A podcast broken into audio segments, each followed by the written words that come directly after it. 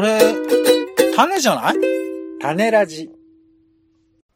どうも、オレンジです。志村けんとドリフの大爆笑物語。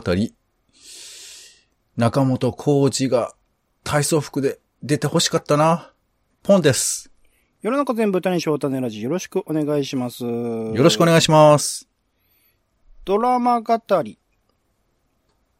ドラマの感想や考察、ドラマをきっかけに思ったことなど語っております。今回は2021年秋ドラマを振り返る第3弾注目の冬ドラマ第3弾でございます。ということでね、えー、2週連続第1弾、第2弾と先週までやってきましたけれども、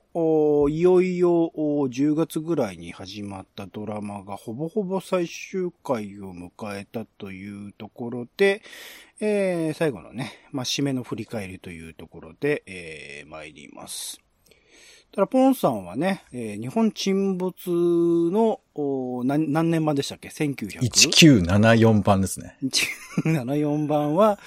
見はいてる。。村野竹則がもう大活躍しているとそうそう。だから時空が歪んでる感じですね、今ね。だから1974年のおドラマをねリアルタイムでは見るっていう感じになってるっていう状況ですので。おネットを通じてうん時空が繋がったっていうね。なんかこうドラマみたいな、ボイスみたいな感じですけど。ボイスじゃないや、なんだっけ？あの、なんかありましたね。はい。ありましたよね韓国のドラマね太郎君のね、ありましたね。はい。まあなんかそういう感じなのか知りませんけど、いや、いやなかなかね、あの、最新のドラマそこまで見れてないっていうところなので、まあ思い出したのがあったら、あ、これ実は最終回迎えてたのな、迎えてたな、みたいなのあったら、後から話してもらえればいいんですけど、取り急ぎは、まあオレンジの方で、えっ、と、今週最終回、もしくは先週まででちょっと語り逃してた、えードラマについて語っていければなと思っております。まず1本目が、これすごく良かったんですけど、スナック傷つきというううドラマです。金曜日のね、深夜あー0時から、0時からあーテレビ東京などでやっていたドラマで、まあ、スナック、とあるスナックがあって、そこには傷ついた人というかね、精神的に結構辛くなってしまった人たちがたどり着く店。なんかいつもは見えないんだけど、そういう状態の時だけ見えるようなお店で、そこにはまあアルコールが置いてない代わりに、なんか温かい飲み物とかね、美味しい料理とか出してくれるようなお店。で、そこのマスターの方が結構変わった人で、なんか慰める言葉を言うと思ったら、なんか放置したりとかして、最終的になんか一緒にあの歌を歌うっていう終わり方をする。なんかスナックなのか、何なのかよくわからないような設定なんだけど、なんだか癒されるような話になっている。で、まあ、特徴的なのはね、このスナックのマスターを、えっ、と、原田智代さんがあ演じているっていうところで、結構ドラマ、まあ、あなたの番ですとか最近出てますけど、こういう、この手のドラマで出てくるの新鮮でしたし、まあ、プロのね、シンガーでもある方なので、その方が歌ってるっていうのでも結構感動するところはありつつ、僕結構好きなんですよ、原田智代さんの声が好きなので、そういう点でも、お結構いいドラマだな。まあ物語自体ももともとは増田美里さんっていうね、今めちゃくちゃあの漫画とか出されてる、エッセイ系の、日常エッセイ系の漫画とか出されてたりとか、あと、ポンさんも見てた、えっと、僕のお姉ちゃんっていうね、あの、アマゾンの今配信中で、今度1月からかな、えっと、放送もされるような、えっと、ドラマの原作も書かれてたような方の、一応同じ原作ではありというところなので、そこら辺の細かな、えっと、気持ちの機微みたいなことを丁寧に描く。あと、まあ、えっと、面白い形で、その傷ついた人がいて、それを一応傷つける人、例えば接客とかで、あの、お惣菜とか売っているお店がありますと。で、お店の方で店員さんがいらっしゃる。で、その人に対してちょっとまあクレームじみたことを言う人がいるっていう、傷つける人、傷つけられる人っていう人がいた構図の中で、その傷つけた側の人の背景をその次の週に紹介したりするんですよ。ほう、まあ、だから別な視点で同じ話が綴られるみたいな。そうそうそうそうそうで、それがどんどんどんどん連鎖していって、誰しもが、き、あの、知らず知らずのうちに、無意識のうちにも含めて傷つけてしまっている。でもそういう人も傷つけられているっていう状況、なんかみんな、あのー社会の中で、それぞれに傷つけ、傷つけられているっていう現状を映し出している。どちらにも、その背景があるんだよ、みたいな。そこの想像力をこう書き立ててくれるみたいな意味合いで、すごくうんなんかいいドラマだなっって思ったっていうところがありますね。そこら辺を、うなんかリアルな、感じで、えーリアルな感じ、リアルな描写をしてくれている作品だったので、うん。まあ、それがすごく良かったですね。あるあるってわかるわかるって思えるような、その、傷つき傷つけられ方みたいなところ、その電車の中のマナーとかね、バスの中のマナーとか、そういうところも含めて、いるよな、こういう人っていうところの救い取り方がすごく上手なドラマであったし、なんか深夜のこの時間ね、金曜日の疲れ果てて、あの、帰って、ふとテレビをつけた状態で見るのに、すごくいい感じだったんじゃないかなっていう。それも、しかも金曜日の夜なのにお酒を出さないっていうところも含めて、すごく、うん。あの、考えられた構成だったのかなっていうのを思ったりはしましたね。うん。まあ、スナックってそういうとこなのかもしんないよね。なんか、うんうん。こう、愚痴を、一日溜まった愚痴を言うとか、うんあとその向こうの方のカウンターに座ってる人が何考えてんのかなとか、その人の話をちょっと聞くとか。まあ、酒飲む飲まないに関わらず、こう、人がこう、薄く、こう、存在し、会える場所というか、うんうん。ね、昔はコミュニティといえば、このね、酒場みたいなイメージありましたけども、最近違うけど、まあちょっとあの、ダサい感じとか、うん。あと歌歌っちゃうみたいな、あの、パワーっていうかさ、そういうのを使いたくてスナックって入れたのかもしれないですね。そうですね。そうそうそう。その感じ、なんかさらけ出せる感じみたいになりつつ、あとなんか最後の方は、浜野健太さんが芸人であり、まあ、バイトで酒屋みたいなところで酒を入れている、あの、スナックに入れてるっていう設定なんですけど、なんか、漫才もやってましたね、最後の方ね。うーん、二人でそこら辺のなんか、なんだろう、うん発散するじゃないけど、ふ普段の日常の鬱憤みたいなものを仮想的にも発散するような場としてのスナックみたいなところっていうのが描かれる。うんまあ僕の世代とか特に多分馴染みあんまないんですけど、なんかそういう場でもかつてスナックってあったんだろうなっていうのを思わせられるところはありましたね。うん、うん、うん。なるほど。あ、ちょっと、まあ録画してますんで、あ、見てさすみようかな。がです。消えてないですか、大丈夫ですか？え？序盤は消えてますか？わかんない。この冬にまた消える可能性もありますけど、まあ大丈夫です。はい。うん。ありがとうございます。で、二つ目がスーパーリッチですね。こちら木曜10時フジテレビ系というところで、えっと、うんとある、えっと、めちゃくちゃ裕福な家庭で育ったベンチャー企業の社長が、あるきっかけからどんどんどんどんその会社が奪われるだの、あの、いろいろ裏切られるだの物語があって、なんかまあ企業再生的なところをいかにして、その自分の企業を立て直すかっていうところの、まあ物語が描かれるようなドラマで、結構その、僕にとってって新鮮だったのは、まあ、江口のり子さんが主演っていうところが、意外性があるというか、多分今までこの手の、えっと、9時台、10時台のドラマとかで主演をされたことはないと思うので、まあね、その女ジルバとかでも結構大きめの役やってたりとか、それこそ半沢直樹とかいろいろと最近ご活躍ではあるんですけど、まあかなり大抜擢であることは間違いないというところで、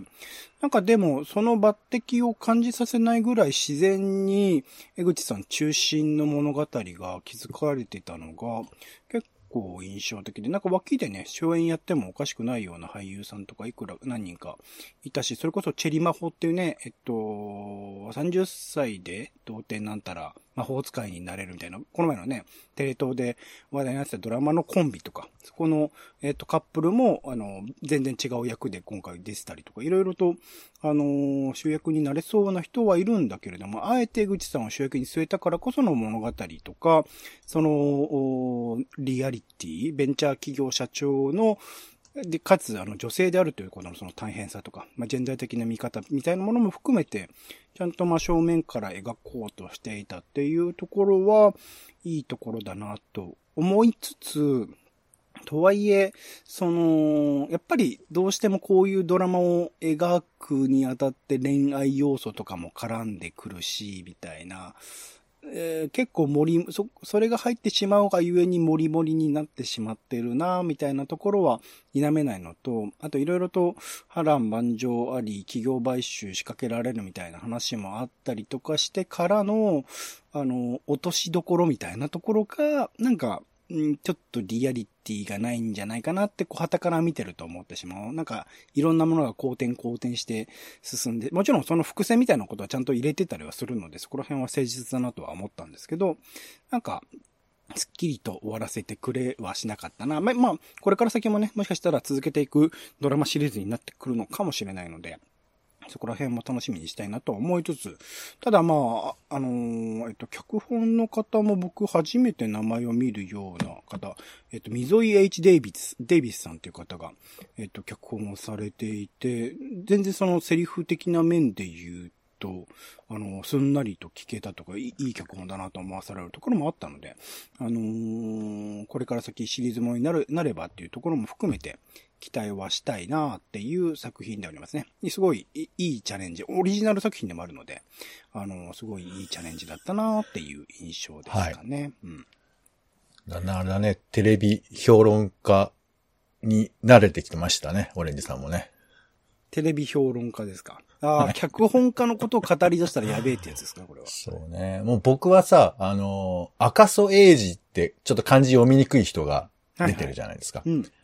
あの人がね、あの、仮面ライダービルドっていうね、作品に出てまして、もうだからもう、どの番組見ても仮面ライダーだらけで、僕はもう安心してテレビが 見れるんですけど。安心して見れるんですね？ライダーで。そうそうそう。いや、だともうすごいですよ。多分ね、やっぱ仮面ライダーって、うん、1年間拘束されるドラマなんですよ。うんうんうん、しかもロケも大変だからいろんなところに朝めちゃくちゃ早く行って、で、あの、吹き替えみたいなこともやるからさ、あの、中に入って、うん、その声を後で当てるっていうさ、あんまりこれって体験できないことだと思うんですけど、うんうんうん、そういうことをやるし、アクションもやるしで、うんうん、もうとにかく何でもかんでも体験できる機会だから、まあ、俳優が育成できる場所なわけですけど、うんうんうん、だからまあここで赤楚くんも仮面ライダークローズとして活躍してて、で、もう今やチェリーマホ経て、あの、スーパーリッチなんで、うん、えー、すごい頑張ってんなって思いました。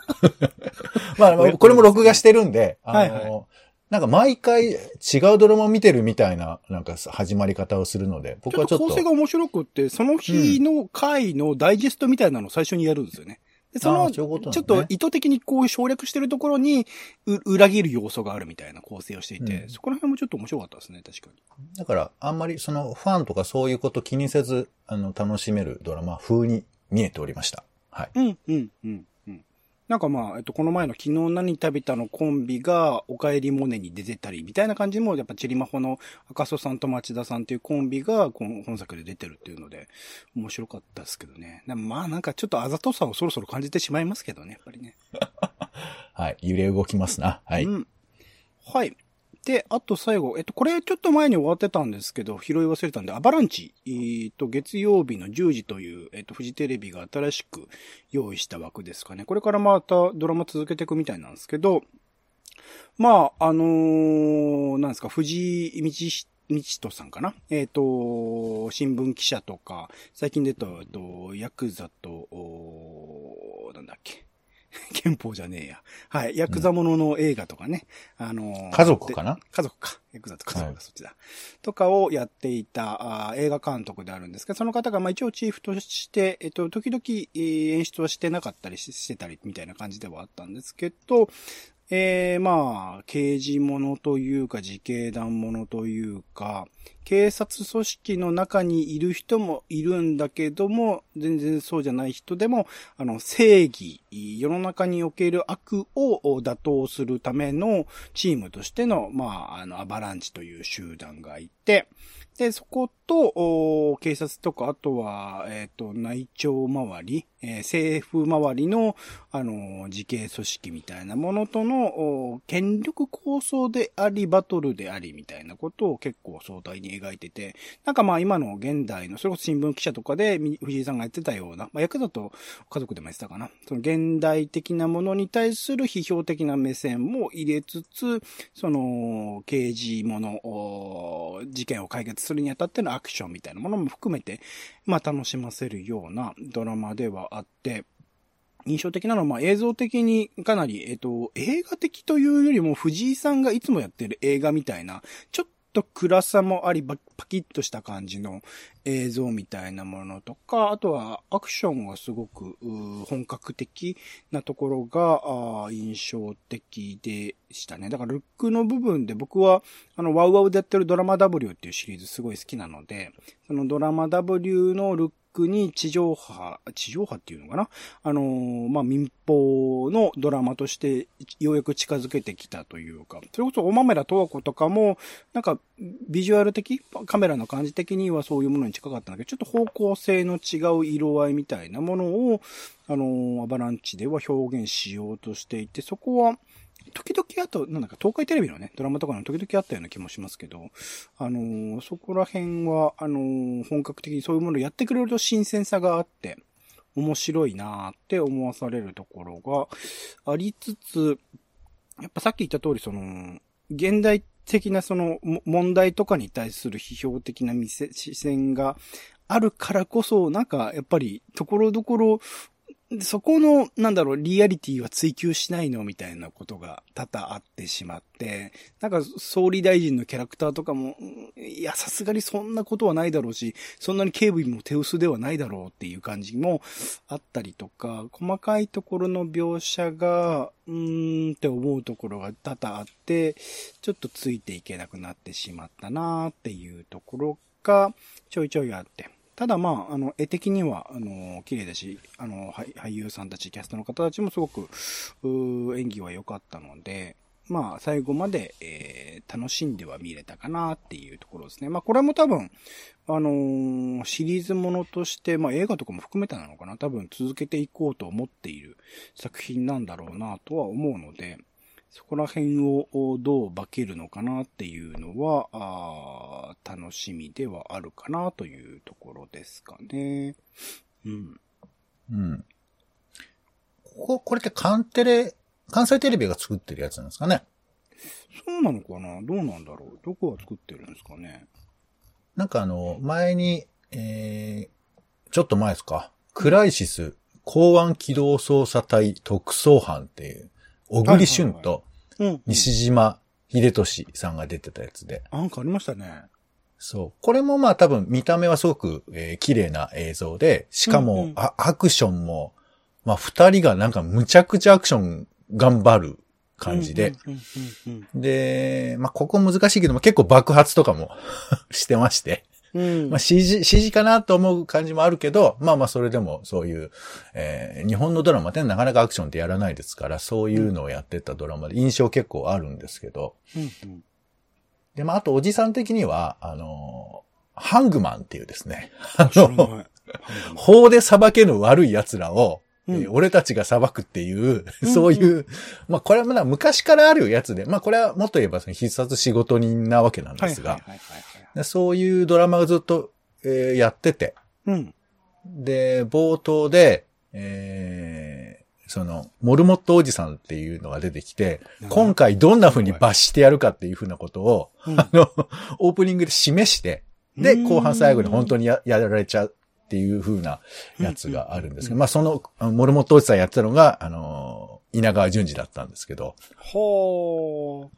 で僕はこういう、なんかあの、えーめえー正式組織じゃない人たちが、うんなんかこう、社会悪をなんとかするっていうのを見ると、すぐハングマンって思っちゃうんだよね。へー。まあでも影響はあるのかもしれないですね、後世にね。そう、まあまあでも定番だよね。やっぱこう、なんていうかこう、オフィシャルで、まあ、だ警察がね、正しく動けない、動ききれないみたいなところは今回も描いてましたけど、うんそういう時に何ができるのかっていう風なものの、そのテーマ、テーマってよくあるなとは思いますが。うんうんはい。まあでもこういうなんか、アクション娯楽みたいな感じのやつは、あの、ずっと欲しいね。で、もっともっと攻め込んで欲しいね。え、それやっちゃうのみたいなやつをねうん。うんうんうん。はい。そう、そういうところも含めて、あの、テレビではなかなか今まで地上波ではできなかったようなこともチャレンジしているっていうところでは良かったかなっていうところもありますかね。はい。そんな感じで一応2021年秋ドラマの振り返りというところでございますが、なんか語り逃したことありますかパンさん大丈夫ですか？そうですね。まあ、いや、本当でも、ちょっと僕、個人の話ですけども、うんあの、ドラマをね、まあ、見なかったんです、コンクール。ほとんど。うん。で、まあ僕が見てたのは、えー、阿佐ヶ谷姉妹のドラマと、うんえー大門美智子、うん。えー、あと、日本沈没も一応見たのかなうんうんそれぐらいなんですよ。だから変。でも、多分、これぐらいしか見てない人って結構いると思うんだよね、実際問題。うんうんうんその、だって、まあ、最近仕事もうちでやるパターンも多いですけど、それでもやっぱり、あの、8時とか9時にお家にゆっくりいられる人なんて、あんまりまあいなかったわけですから、うんうん。だからそう思うと、なかなかこうドラマを見る生活っていうのは普通に考えたら大変なんだろうなって、まあ、改めて思ったりもしたし、だからうんその大量にある中で、どれを選ぶのかっていうのは、なんか多分これ、去年、あ今年いろいろ話したかもしれないけど、なんかこう、見てて、のんびりできるドラマっていうのは、やっぱ、この、例えば3本しか選べないとしたら、1本はそういうドラマ入れたいのかなってちょっと思ったりもした。うんうんうんうん。つなく傷つきとかね、それはそうかもしれないですね。そうそうそうあと、まあ、朝会深夜もそうか。うん。そうそうそうそう。なんかね、そういう意味では、なんかこう、み、そういうドラマで、えーバランス取るみたいなこととかもきっとあるなと思うから、なんかね、うん定食のメニュー何選びますかみたいな時に、全部アクション、アクション、アクションとか、社会派、社会派、社会派っていうのが必ずしもいいわけではないかななんて思ったりもして。だからね、大門みち子もあれよ。そういう意味ではあの、水戸黄門を一個入れておきたいっていうかさ、定番のとんかつ入れておきたいみたいな、うんそういう安心できる何かなんだ。そうそうそう。そういう感じもあるかなとかね。で、一個、ちょっと東京放置食堂変わりだね。えー、と、えー入れておくみたいな。なんかそういうのとか。なんかそんな感じでドラマを選んでる人は、えー結構いるのかななんてことを思ったりはしましたね。うん。ありがとうございます。というところで、秋ドラマについては、以上でございます。次回も楽しみだなというところで、えっと、一応冬ドラマの注目のドラマもいくつかピックアップしていこうと思います。えっと、1月7日から金曜深夜テレビ東京で、えっと、四十からですね、山口彩香さん主演で、えー大川紀子監督が演出も務めるそうです。売れない漫画家が、あとある作品が電子書籍でヒットしたことによって、そこからとあるアシスタントの方と出会っての、まあ、四十からって言ってますかね。40から始まるストーリーというところが四十からでございます。続いて1月11日から火曜10時 TBS という、まあ、TBS のね、最近火曜10時の枠ですね、清原かやさん、お帰りモネも活躍されてました。えっと、主演を務める作品で、まあ、不器用な登場人物たちのじれったくて切なくもどっか笑えるヒューマンラブコメディっていうところで岡田義和さんがね、えー脚本なので、まあ、そういう感じのものなんだろうな、不器用な人が多いんだろうなっていうところを思う作品でございます。あとは、あと、ドクターホワイトという、えっと、フジテレビの月曜10時、こちらアバランチの枠ですね。浜辺美奈美さん主演で、まあ、医療ものをやるそうです。医療ミステリーですね。やるそうです。あと、えっと、隣の力、こちら1月20日から、えっと、木曜9時ですね。テレビ朝日系で、松本潤さん主演の社会派ホームコメディだそうです。湯川和彦さんね。いろいろ日テレとかでも結構衝撃的な作品いろいろやってますが、その方が脚本演出されるそうです。あと、妻小学生になる。こちら1月21日から金曜10時の枠ね。TBS の枠です。堤真一さん主演で、えっと、奥さんがなえっ、と、小学生になるというところから、ファンタジーから始まる、家族ドラマ、フォームドラマだそうです。どうなるのか気になっております。そんな感じかな。はい。そんな感じで、えっと、冬ドラマもいろいろと1月から始まっていきますので、ちょっと楽しみにつつ、またね、えっと、習慣ではないですが、このような形で、えードラマ語りも、時々続けていければなと思っております。はい。ということで、今回ドラマ語りでは、あと2021年秋ドラマの振り返り第3弾、そして2022年冬ドラマの、えーチェック第3弾というところでお送りしました。お相手はオレンジと、はい。で、ここから、ここからはですね、えー日本沈没1974年版の感想をですね、えー15分ぐらいにわたってですね、おあ、お時間がない。わかりました。えーではまたいつか、お時間がある時にお話ししましょう。えー小林刑事最高、ポンでした。種ラジ、また。種ラジは、ポッドキャストや Spotify などでほぼ毎日配信しています。音声で配られた内容はブログで補足を、更新情報は Twitter でお知らせしています。また、番組の感想や質問もお待ちしています。公式サイト、種ラジ .com のお便りフォームから送ってください。Twitter など SNS でハッシュタグ種ラジで投稿いただくのも大歓迎です。